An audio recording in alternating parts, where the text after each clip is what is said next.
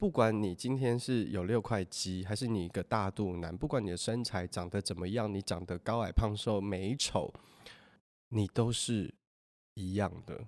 当你碰到每一个人的身体，然后去感受他的体温，去感受到他的心跳，去感受到他的呼吸，那个很真实的呼吸跟心跳声，很很打动我。它就是一个生命存在的证明。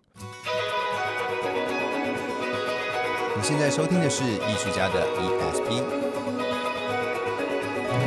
艺术家的 ESP，发现你的超感应能力。在这个节目当中，我们将邀请艺术家跟你一起聊聊天，聊他们的生活观察、人生体验，聊他们的工作管理和创作灵感，让艺术与生活不再有距离。哎，艺术家到底在想什么？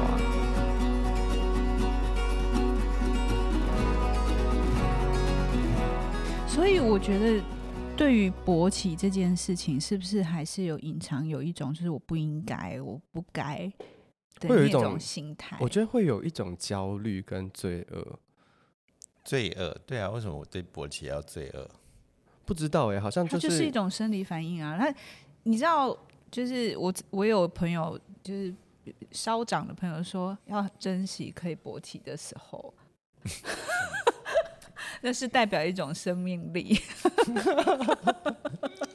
我觉得那个罪恶，可能我我可能用词不对，应该是嗯羞愧吧，或羞耻，就是你在别人的面前，而且是公众的面前，不认识的人面前勃起的一种害羞，或是羞羞羞耻感。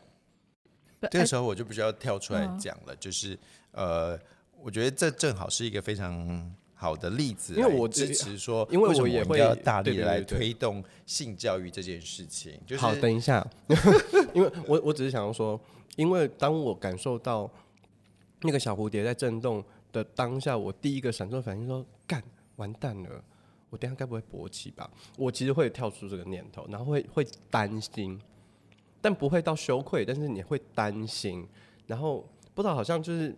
好像这件事情，虽然老师已经说那很自然很自然，但是当他有可能要反应起来的时候，你还是会担心。那假如你真的勃起的话，然后呢？我可能就勒够了吧？啊，珍珠刷啦，哈哈哈哈这样。也就是说，他其实没有太多剧情发展嘛，就勃起，然后勒够，嗯、就这样。对，就没有办法有其他，比如说你可以用它做个杂耍啊，或者倒立之类的。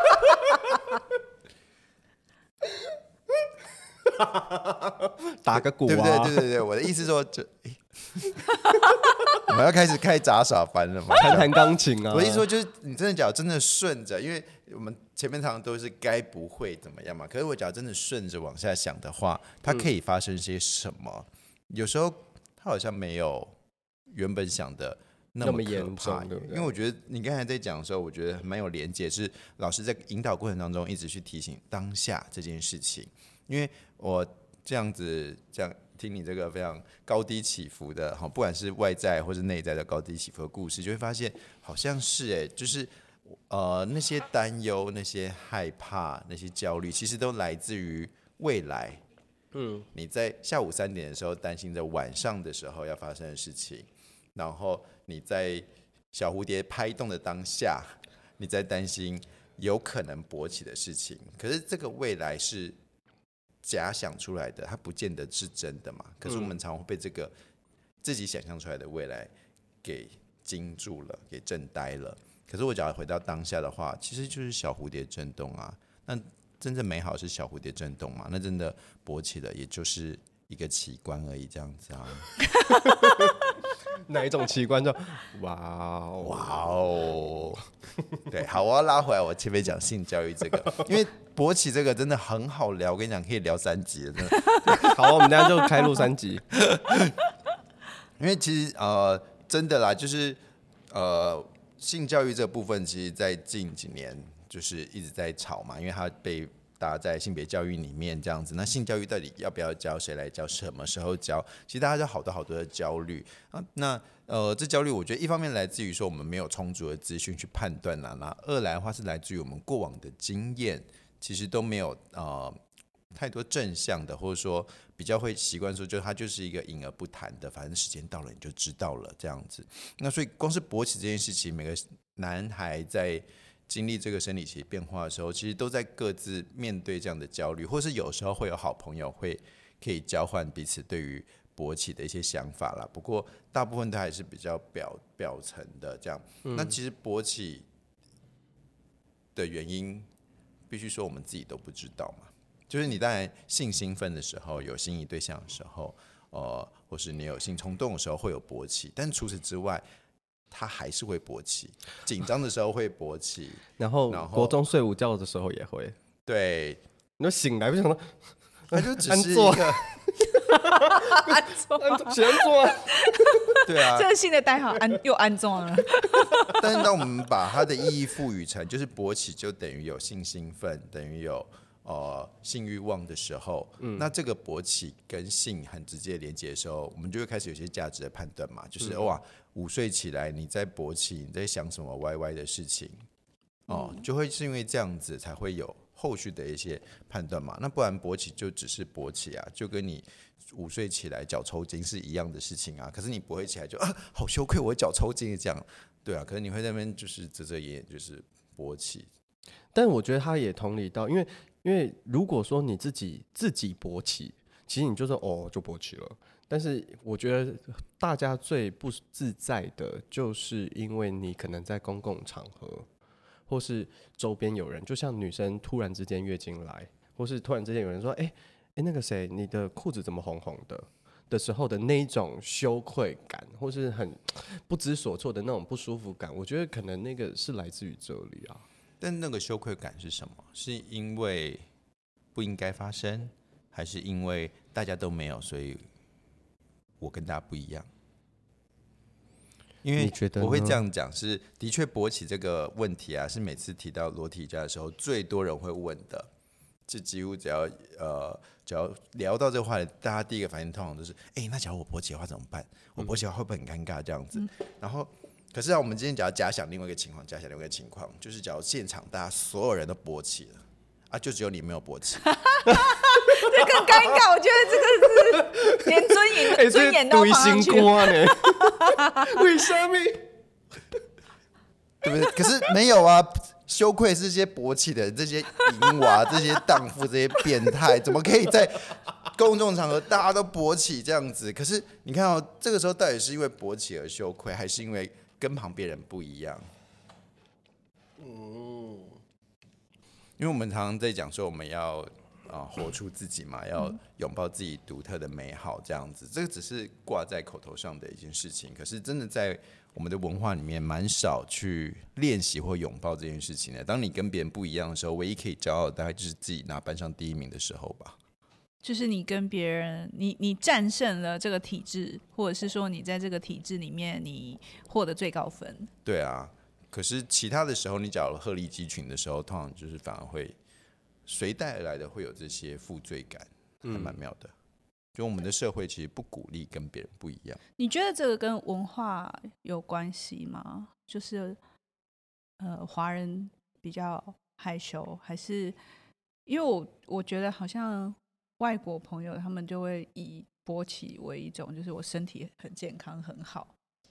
嗯，但这要看外国是指哪一国啦，就是外国有很多国嘛。Oh. 可是我真的觉得跟文化是有有相关连接的，就是我们的文化有一个中庸啊，就是要跟普遍大众一样，就尽量不要有。突出或者有突出的时候，也要很谦虚的讲说啊，没有啦，没有啦，这样子，嗯、对啊。那所以下次你勃起的话，假如上课时候勃起，就说啊，没有啦，没有啦，遮住，还好啦，还好啦，对啊。而我自己的话，是我在参与裸体瑜伽过程当中，是的确会有人勃起的，然后勃起程度也有分很多嘛，就有。哦呃，微勃起、半勃起跟完全的勃起这样，嗯，嗯，那呃，这个时候就会看到每个人对于勃起的态度嘛，态度或者是对，有的人可能就是他就自己哦，自己本身啊，他就假装没有看到，他就继续做接下来的行动这样子，对啊，然后也有的人的话，你就跟他开始拿毛巾，就开始夹大腿啊这样子，嗯，都会有。可是，在我觉得正是。正是这样的场合，裸体瑜伽某种程度上，我会把它当成有点像是成人的性教育，就是我们有一个场地，有一个空间，有一个时间，可以让大家来直接的面对或直接的聊一聊，到底我们对于裸体有什么看法、感受，或是有什么担忧，这样，对啊。像上次我们就有玩了一个游戏，就是也是开场的游戏这样子，然后我们就请大家讨论，就是说，假如我勃起的话，我希望后面空白，让自己填空这样子，对，然后就让大家自己去想去，然后啊、之后就大家围成全家就分享这样子，那呃。比较官方的答案就是哦，我希望我勃起的啊，如果我勃起的话，我希望啊没有人看到这样子啊，怎么可能？你又没有，你有没有任何遮蔽物，怎么看不到这样？但是也会开始有些人就开始就比较大胆说哦，我希望我勃起的话，其他人看到了也会勃起。哦，嗯，对啊，那有的人会说哦，我希望我勃起的话，我是全场最大的那一个。你看是不是还是讲鹤立鸡群？就是呃，但我觉得它就可以带出比较多的不同的层次啊。就是我们不是在担心有或没有，而是有了之后，到底你希望的是什么？你希望鹤立鸡群比别人都大，还是你希望就是跟一般一样？还是你希望你是一个可以被欲望的、挑起别人欲望的存在？嗯，对啊。那它其实就可以带出我觉得更多。细致的对话啦，然后也可以让对于这件事情的，我们也像除去那些迷雾或是那些薄纱，这样我们真的好好来看一看，对于勃起、对于性、对于身体，我们有哪些平常没有机会好好聊、好好去想的事情？这样，因为我觉得，因为肉桂犬自己本身是比较敏感的啦，比较呃细观察细微的人，这样，所以他其实把很多参与的过程当中有的那些。呃，发现都一层一层的这样剥开来。嗯、那对于一般的参加者来讲，可能他要参加了十次之后，他才诶慢慢的会这样一层一层的去了解说，哦，原来我对我的身体有这么多的对话。嗯嗯，所以他就不只是做瑜伽这件事情，他其实也在练习学习自己的身体。虽然我们有这个身体，但是我们对自己的身体好像不是那么的熟悉。我觉得他很像在重新认识你自己的。触觉，应该说你的触接触的触感，对，就是包含了你自己喜欢摸你自己哪里，跟你喜欢别人碰触你哪里，跟你很讨厌别人碰触你哪里。我觉得这在这个过程当中会很明显。然后我还我我的确是想要问好自在，就是因为我做的这个裸体瑜伽，它基本上会 focus 在瑜伽的本身更多一点，但我知道你。好像最近做了一个跟按摩、跟按压有关的裸体瑜伽，对吧？呃、那那它是不是延伸的活动啦？就一开始的话，我们就是办呃裸体瑜伽的活动。那呃，其实瑜伽可能不是重点，瑜伽是一个方法，那身体才是重点。那所以后来我们就有延伸出了，就是呃呃按抚的一个按摩工作坊。你看，如果你听到按抚、裸体按抚工作坊，你会不会觉得超色的？说怎么会是超色？不是应该超吸引人吗？欸、我们想这边想很久，因为原本想说啊、呃、安抚嘛，我们常常讲说安抚这样子。嗯、可是有什么东西可以拿来安抚人呢？那我们就觉得其实按摩用手来安心，用手来安身体。这样子的一个过程，所以就用了按按摩的按，然后抚摸的抚，按抚身体工作坊。那呃，我们是请了按摩的按摩的老师来教，可是他就呃，当然他也有教按摩的技法，可是他更把节奏放慢了。他其实在探讨，就是我们的手跟身体接触的那个质感、那个速度，还有你的那个心态，怎么样影响按人的人和被按的人，嗯，好有趣哦。嗯，所以是这样讲起来很严肃，但其实现场是很欢乐的，可是也会呃，就是蛮感性的，因为你真的就是好好的去摸一个人的身体，那你也是好好的享受被别人摸。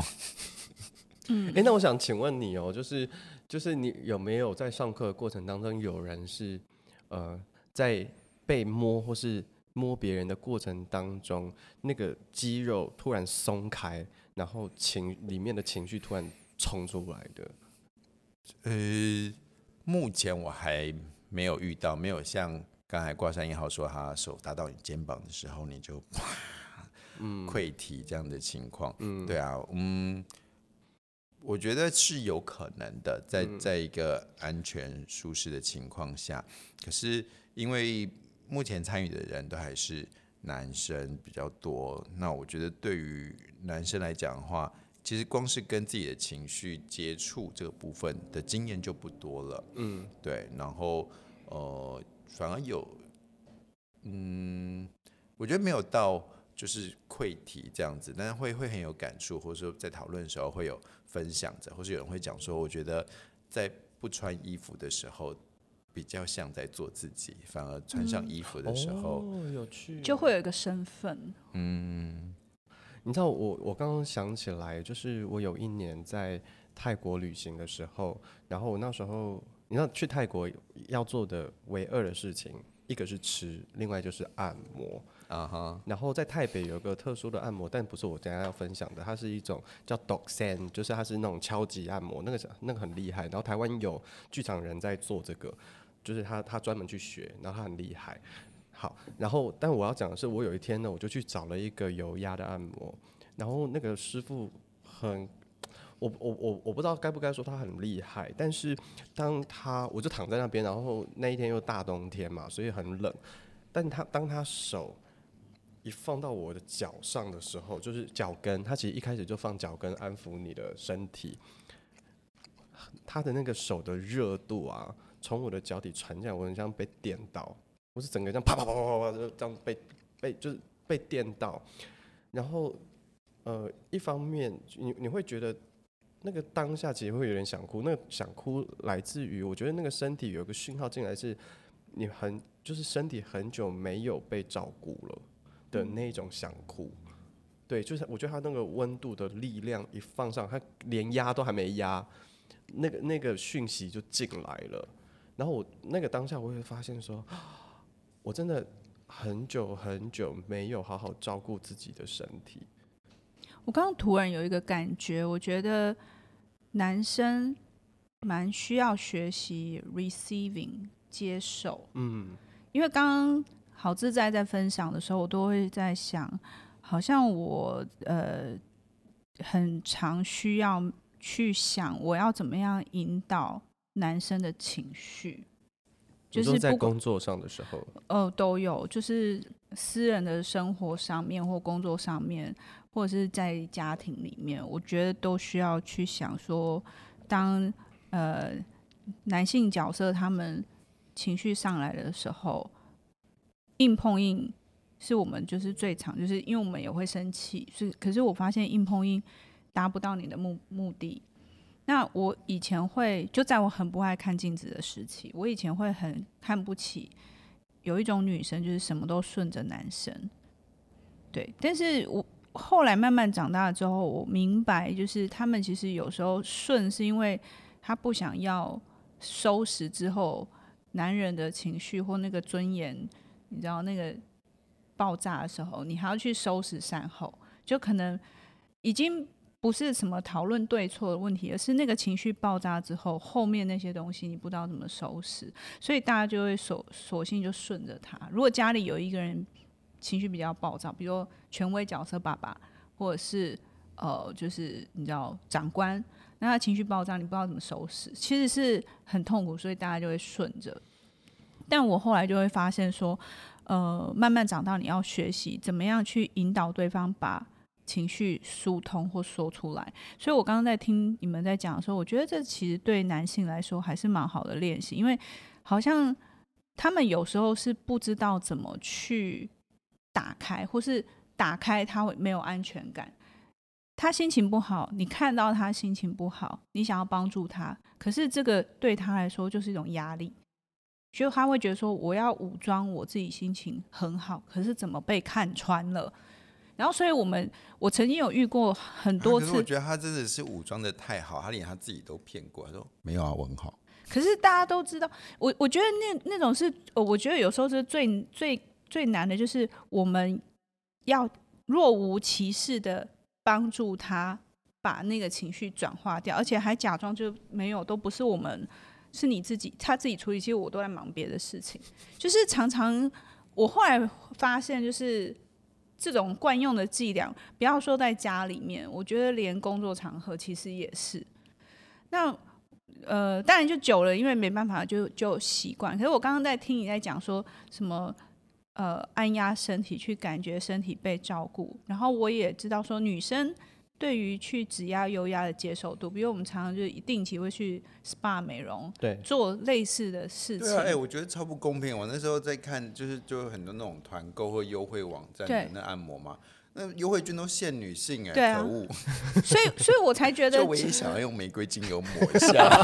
哎、欸，我觉得其实搞不还是我们干脆来投资开这个好了，限男性，男性限这样子。还是有啦，男生还对，比较少，少很少很多。所以我就一直在想说，为什么男生也会去找人按摩？可是那个按摩好像就是说啊，推推也这样，就是哪里、嗯、哪里不舒爽，然后就按一按。是比较功能性的，是为了要解决对、呃、疲劳。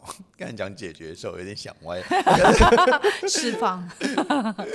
对，但是呃，就比较少会是为了享受，对，为了感受，为了享受身体的欢愉而去按摩，反而是因为哦，因为我疲劳，我酸累，所以我就是只是为了解决问题而已。对，然后当然，我觉得延伸出来是，比如说，比如说像帮当你在帮男伴呃按摩的时候，你要不就按着按着他太舒服睡着，不然就是按着按着。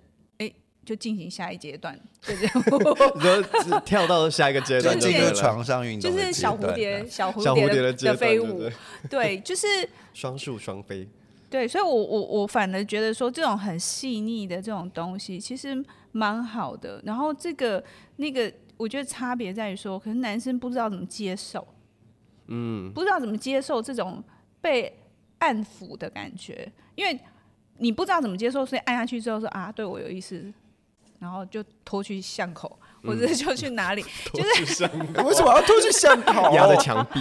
挂山你好，你好。我说如果在 在公众场合，对，就是打个比方，就是说好像这中间中间的那个 gap 就直接就跳过去了，就是当我身体被触摸就跳过去。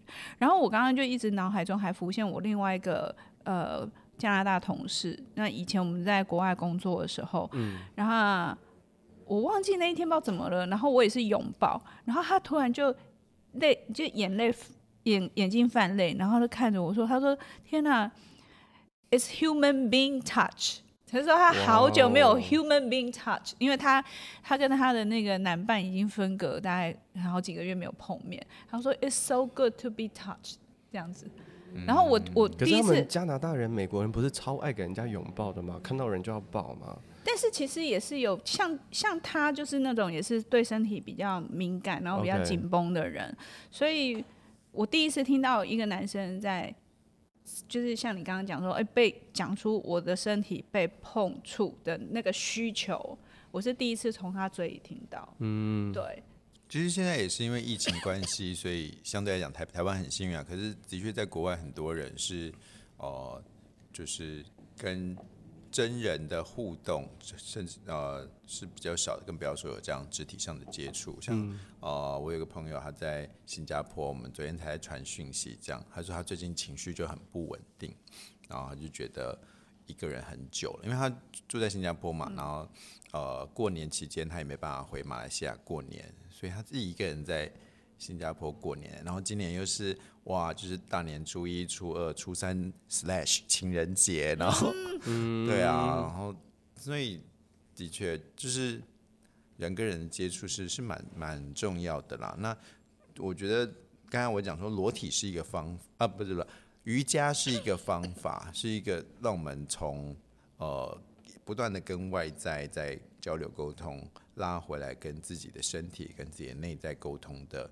一个途径这样子，我觉得瑜伽，嗯，大家都以为瑜伽就是折来折去的。其实我觉得瑜伽是一个认识自己身体、去感觉自己身体很好的一个过程。嗯，对，不管你只是呃，真的是有体位法，或者是只是呼吸，或甚至只是唱诵。我觉得那些方法都只是帮助你跟你身体产生很深刻的连接。对，嗯、而且我觉得每次做瑜伽的时候，就是一般瑜伽，就是我觉得它是一个很好的东西和方法，给我让我知道说我现在身体哪里是不接受的，哪里太紧绷了，然后有些动作我会恨不得想要快点结束，但是当这个当当你可以开始跟自己的身体相处，然后跟他对话的时候。就像上，我记得上一次你说，就是你可以跟自己说，好简单。嗯，对对对。做瑜伽好简单，然后当那个东西通过的时候，其实你的身体好像某个管道会被撑开，或是你的肌肉会突然松开的那个瞬间，我觉得那那是一个很美的过程。其实我们身体细胞很容易被暗示，哎，嗯，而且你会发现，你越觉察你的身体的时候，你暗示你身体细胞速度会越快。嗯，像像比如说，我们对于否定的字句，你不要怎样，不要怎样，其实身体是没有反应的。比如说你很紧张，你就告诉自己不要紧张的话，你其实反而是会更紧张。嗯，对对。可是如果你说放轻松，呃，你的身体其实会吃得到放轻松，或者是你就是像你刚刚讲说吸吸吐，就是你给予很简单的指令，就是就是。呃，比如说，就是想象你的身体在慢慢打开，就是给自己一些指令，然后而且是立即就可以做到。或是我想象哦，我以前会做一件事情，就是我紧张的时候，我因为我，我曾经呃去美国呃那个叫什么西雅图的郊区，有一个叫 Mountain Rainier，就是有一座山，然后。那时候上山的时候，我就拍了我自己拍了一张照片，然后我就对那张照片好喜欢。我曾经还放在以前的那个部落格上，然后它就一直留留在我脑海里。所以后来我当我紧张的时候，我就会迅速切换到那座山的那个那个我拍照拍的那张照片，然后你的身体不自觉就会带回那时候我拍照的那个时候的感觉。对，然后我就发现说，其实你的身体是很容易被暗示。只是你要很有意识的放入好的东西，让自己被暗示。嗯，所以你是把那个照片的内容记在脑海里面了，是不是？对，那个是那个是那个时候还是无意识，是因为那一张照片我自己拍的，我很喜欢。我就是去过，我觉得哇，而且那个地方爬到山顶上，那个地方就叫 Paradise，就叫天堂。哦、然后我去的时候还是刚好是那个春雪融化的时候，那你就可以看到那个绿色的芽从那个雪这样冒出来。所以我那时候就看那个山顶，山顶有点白白，我就拍了一张照片，我就留了那一张照片。然后那时候就是常放在我的那个网站上面。然后每次打开它就是标头就是那个照片.所以我我就对那个印象很深刻。可是我因为我我也是一个很容易紧张的人，可是我永远解决不了那个紧张的感觉。后来我发现，在山或在海边会让我消除那个紧张感。所以在听觉上面，比如说我紧张的时候，我就会去听海浪的声音。那如果说我没有办法听，那我需要。内在的视觉想象力的时候，我就会想着那一座山啊，很奇怪，你就想着那，你就是想象那个画面又跑在你脑海里的时候，你的身体会回到你当初拍下那张照片的，你这种感觉那个氛围，对，所以就好比说你今天。很开心的一个 moment，然后你觉得哇，这个 moment 好感动，我要记下来。你拍下来那一瞬间，你再回头去看那张照片，其实你的身体会记得你在做这件事情的时候的那个时候的感受。嗯，对。所以我觉得，当你看一个照片，它触发你你的你的身体的反应，身体是很直觉的哦。你看到好的东西。你会有好的反应，你看到恐怖的东西、刺激性的东西，你也会有刺激性的反应。对，那其实我们身体都在这么多的刺激反应之下，这样子一直不断的在改变，所以当然你身体压力会很大。有时候是其实你的身体不需要这么多的讯息，可是你来不及筛选，所以它就会囤积起来，就会变成一种压力。那我觉得不定期的一定要找方法去释放你身体的这些。呃，压力紧绷，我觉得透过按摩什么都很好。泡澡，泡澡，按摩，泡澡，对，做瑜伽，去大自然走一走，对，或者是 have good sex，have good sex，来一场美好的性爱。我觉得质真的强调三次很重要，这样 质要很重要，值比量重要，我觉得。哦，是在是在忠顾谁吗？谁？就是蝴蝶也该飞一下。嗯，所以意思说，呃，可能听众朋友不一定想要，或还不一定准备好要去啊练习或啊裸体瑜伽这件事情，但可能可以先从瑜伽开始下手，或是从开始试着找适合的方式或自己喜欢的方式，跟自己的身体对话开始，这样。对，嗯，对。又或者是说，你可以每一天在洗澡的时候多搓肥皂，多多洗几分钟，多跟自己的皮肤呃接触多一点，Hello，然后跟他对这个跟他对对话说说话。对我其实回到我回来到现在，我只要躺在呃床上睡觉前，但是最近因为我睡觉前被 Clubhouse 就是占据了一下下，但是前一阵 子那不是只有一下下。都到两三点了，我就好可怕。但是，但在这个之前，就是 Clubhouse 封起来之前，就是有一段时间，我睡觉前我一定会用我的手去摸我全身一轮。这个是你上完那个课之后，上完那个课之后的一些改变。然后我在摸的时候，其实我就是同时间在感觉身体的变化，还有还有去透过我的手去感谢我的皮肤，我的我的身体。嗯，对。我我那我 echo 一下我最刚开始讲的看镜子这件事情。其实我那时候做了两个练习，一个是呃，我用我的右眼看镜子，跟左眼看镜子，然后你可以，或者是你用手机自拍模式，你就是看。我那时候就有发现，我的左眼比较恐惧，不敢往前看，然后右眼会直视前方。然后我那时候有一个以色列的朋友，我们两个人每一天就是互拍，然后就交换。然后就观察，然后我记得那时候我们呃那时候是在罗马，然后后来罗马工作回来的时候，我有一天在罗马街头崩溃大哭，就在街头上崩溃大哭。为什么？呃，我们那时候就在刚好在路边喝咖啡，就在分享我们最近拍的这些照片，然后我就在讲那个眼睛为什么不敢直视，但我忘记，其实现在已经有点远了，我也记不得细节，但是总之我。我就聊到了我可能小时候的一些藏在心里面的害怕或心结。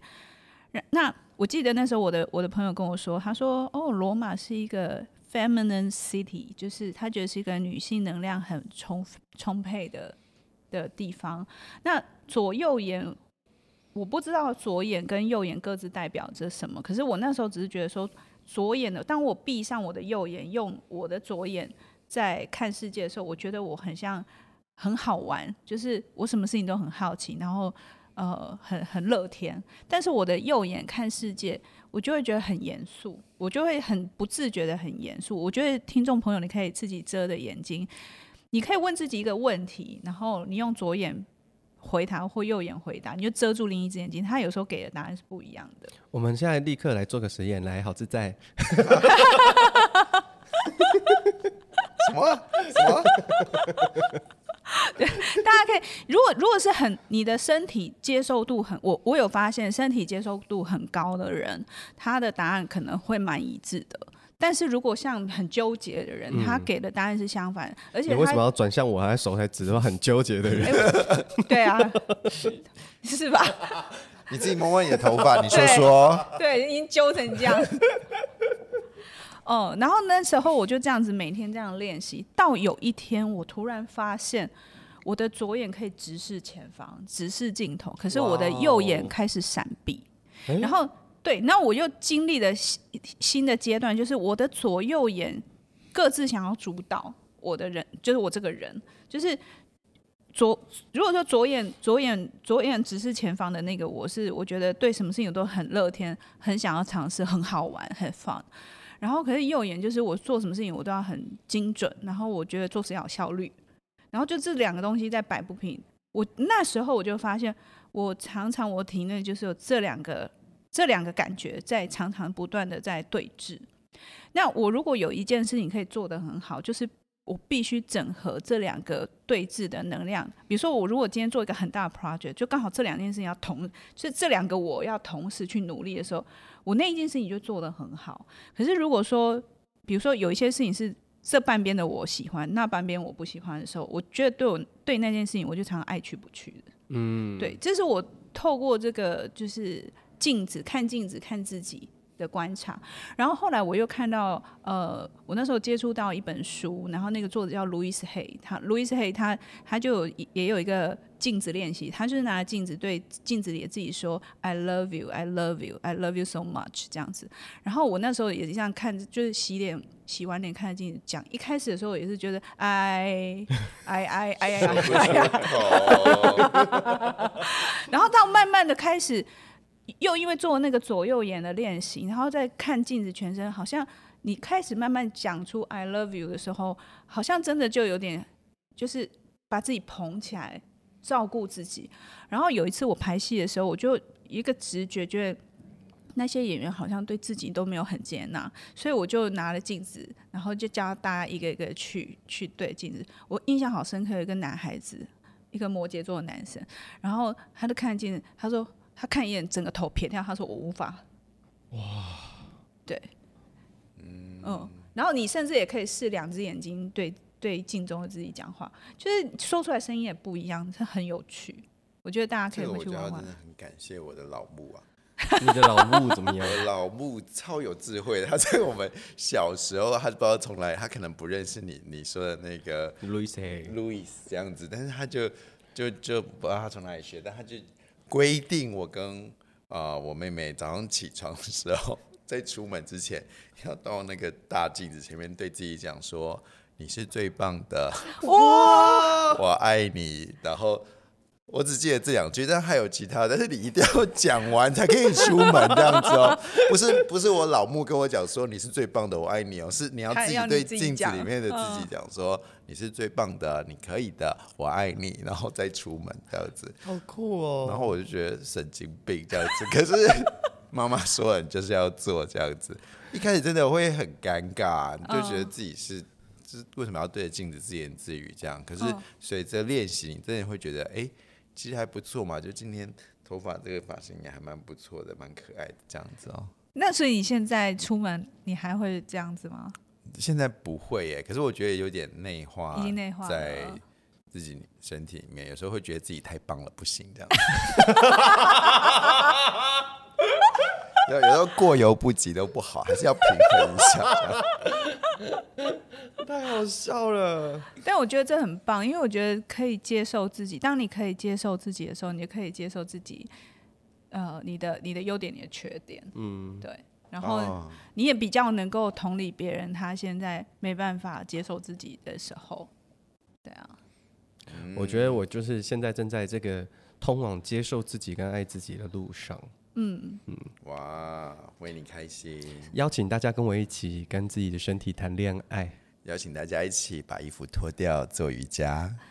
那我们今天就录到这里喽。对，那感谢大家，我们下次再见喽。请。哎，为什么抢我主持人台词？对，我今天是你主持人哦。来来，请请请，记得记得说要订阅，然后还有那个。按五颗星，这样好了，他都已经讲完了，大家照做好，我爱你们，爱你们哟。